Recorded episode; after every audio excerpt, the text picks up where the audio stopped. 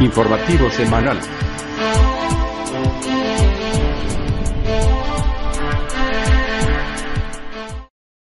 Bienvenidos al informativo de Magnífica TV, dedicado a ofrecer las noticias más relevantes de la Iglesia. Hoy es miércoles 29 de noviembre de 2017 y estos son nuestros titulares. El Papa está otra vez de viaje. En este momento se encuentra en Myanmar, la antigua Birmania, teniendo que ir luego a Bangladesh antes de regresar a Roma. La ONU ha sido explícita a la hora de reclamar que se apruebe el aborto en El Salvador. Los principales partidos políticos de ese país lo han rechazado también claramente. Una nueva agresión musulmana ha tenido lugar contra católicos en Francia en la misma semana en que se ha conocido una profecía de San Juan Pablo II sobre la islamización de Europa. Ha sido inaugurado en Washington el mayor museo de la Biblia del mundo. El cardenal Well ha participado en la inauguración. La ideología de género llega a la liturgia protestante. Los luteranos suecos ya no llamarán a Dios Padre, a Jesucristo lo llamarán hermano y hermana, y al Espíritu salvavidas e inspiradora. Un viaje difícil y también arriesgado, con la cuestión de la persecución a una minoría musulmana por parte de los budistas birmanos como telón de fondo. Así es la visita que el Papa está llevando a cabo a Birmania antes de ir a Bangladesh. Birmania, primera etapa de un viaje que le conducirá también a Bangladesh. Es su vigésimo primer viaje apostólico, que concluirá el 2 de diciembre. El viaje del Papa a Myanmar y a Bangladesh contará con dos eventos no planificados en el programa inicial según informan en la edición italiana de Radio Vaticano. Una entrevista con el jefe del ejército birmano y la presencia de rohingyas durante un encuentro en Dhaka. El Santo Padre quiere llevar a ambos países asiáticos un mensaje de reconciliación y de paz. Para evitar provocaciones, en Birmania no se mencionará la situación de los rohingyas, que están siendo duramente perseguidos por el régimen militar, apoyado por los líderes budistas. Sin embargo, un grupo de refugiados de esta etnia musulmana sí estará presente en la reunión de paz, ecuménica e interreligiosa, programada para el 1 de diciembre en Dhaka, capital de Bangladesh. En Myanmar, la Iglesia representa menos del 1,5% de la población, con cerca de 700.000 fieles. Bangladesh es 90% musulmán y 8% hindú.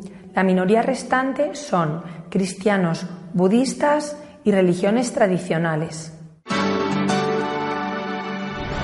Claridad de la ONU y claridad de los políticos en El Salvador. La primera para pedir el aborto y lo segundo para rechazarlo como una intolerable injerencia. Los partidos salvadoreños Arena, Gana, PCN y PDC han rechazado la petición del Alto Comisionado de Derechos Humanos de la ONU y de la relatora de Derechos Humanos de la Mujer de la Comisión Interamericana de Derechos Humanos para despenalizar el aborto. La reacción de los cuatro partidos, que juntos suman 53 de los 84 votos en la Asamblea Legislativa, surgió tras la reunión privada sostenida con la relatora de Derechos Humanos de la Mujer, Margaret May Macalay, quien planteó la necesidad que el aborto sea despenalizado. La diputada de Arena y presidenta de la Comisión de la Mujer y la Igualdad de Género, Carla Hernández, contó que rechazó la petición de la relatora y aprovechó para entregarle varias cartas de organizaciones sociales que rechazan los intentos de legalizar el aborto. En un comunicado público, la diputada de Arena dijo que las Naciones Unidas tienen una actitud de insistencia e injerencia para presionar por despenalizar el aborto se ha dado a conocer una profecía de San Juan Pablo II sobre la islamización de Europa. A la vez, de nuevo, islamistas radicales han agredido a católicos en Francia. Durante la misa vespertina del 10 de noviembre pasado, dos musulmanes ingresaron en el monasterio carmelita de Verdún al grito de Alá es grande y pidieron a las monjas que eligieran entre convertirse al Islam o ir al infierno. El obispo de Verdún, Monseñor Jean-Paul Gabriel Emile Gushing, explicó que los islámicos comenzaron a rezar en árabe durante la misa. Se presentaron a sí mismos como heraldos y amenazaron a las monjas con que irían al infierno si no se convertían al Islam. El prelado indicó que los dos musulmanes fueron detenidos y luego puestos en libertad. A este respecto, ha sido noticia estos días la revelación de una profecía hecha por San Juan Pablo II sobre la islamización de Europa. Veo a la Iglesia del tercer milenio afligida por una plaga mortal. Se llama islamismo. Invadirá Europa. He visto a las hordas venir, de occidente a oriente, desde Marruecos a Libia, desde Egipto a los países orientales. En Alemania, en los años 80, había 700 mezquitas. Hoy hay 2.500. Por el contrario, los templos católicos se cierran. En la diócesis de Treveris se ha pasado en tres años de 903 parroquias a 35. En Essen se ha pasado de 259 a 43. En 2016, los católicos perdieron en 162.093 fieles y se cerraron 537 parroquias. Los protestantes están peor. El año pasado perdieron 190.000 miembros. El presidente turco Erdogan ha llegado a declarar lo siguiente. Nuestros minaretes son nuestras bayonetas, nuestras cúpulas son nuestros cascos y nuestras mezquitas son nuestros cuarteles. Washington cuenta desde ahora con un original museo que es, en su rama, el mayor del mundo. Se trata del Museo de la Biblia y ha sido inaugurado por el cardenal Well. Un proyecto sin precedentes. Así se puede considerar el Museo de la Biblia que ha abierto sus puertas en Washington. Es uno de los museos más grandes del mundo, con 40.000 metros cuadrados y ocho plantas. En el evento de inauguración estuvo presente el cardenal Donald Ward, arzobispo de Washington, quien en nombre del Papa Francisco saludó a los presentes y destacó esta significativa institución cultural que inspirará e iluminará la vida de las personas a través de su extensa colección y sus exhibiciones. Situado a pocas manzanas del Capitolio, el nuevo Museo de la Biblia tiene por objeto dar a conocer a gran escala las Sagradas Escrituras, que sigue siendo la obra más vendida y más leída en el mundo. Para ello, se han distribuido a través de los ocho pisos diferentes salas temáticas para contar la historia de los libros sagrados con ayuda del multimedia y últimas tecnologías. La Iglesia Luterana de Suecia ha cambiado su principal libro litúrgico para que sus clérigos puedan dejar de usar el género masculino a la hora de referirse a Dios. Los pastores luteranos suecos podrán dar comienzo a sus cultos usando el tradicional en el nombre del Padre, del Hijo y del Espíritu Santo, o la frase más neutra en el nombre de Dios y de la Santísima Trinidad. Otras opciones de cambio al género neutro están disponibles para otras partes de la liturgia. El cambio afecta incluso a Jesucristo. Hablamos de Jesucristo, pero en algunos lugares lo hemos cambiado para decir Dios en lugar de Él dijo la portavoz de la Iglesia de Suecia, Sofía Pedersen. Tenemos algunas opciones de oración que son más neutrales en cuanto al género que otras. Otro ejemplo es la siguiente oración, en la que se refieren a Cristo como hermano y hermana. Dios, Santísima Trinidad, Padre y Madre, Hijo, hermana y hermano, y Espíritu, salvavidas e inspiradora, guíanos a tus profundidades de riqueza, sabiduría y conocimiento. La Iglesia de Suecia está presidida por la arzobispa Antje Jacqueline, que fue elegida para tal cargo en 2013. Justificando los cambios, ha declarado que teológicamente sabemos que Dios está más allá de nuestras determinaciones de género. Dios no es humano.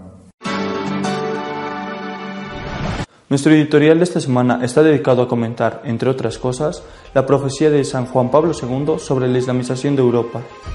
Esta semana, Su Santidad, el Papa Francisco, ha vuelto a dedicar la meditación, la catequesis de los miércoles a la Eucaristía por tercera vez. Y si la primera vez habló de la presencia real, en esta semana ha hablado de algo muy importante, el concepto de Eucaristía como sacrificio, como la actualización de una actualización incruenta del sacrificio redentor salvador de Cristo en la cruz. Un tema importantísimo en nuestra concepción de la Eucaristía. Tenemos que darle gracias al Papa porque esté dedicando eh, la catequesis de los miércoles a este asunto tan, tan importante. Pero la noticia de esta semana eh, la ha protagonizado el Islam. Primero porque se ha difundido una supuesta visión de San Juan Pablo II, que habría advertido de la islamización de Europa, que va a ser el gran problema de la Iglesia, habla de incluso de hordas que vienen eh, desde Oriente.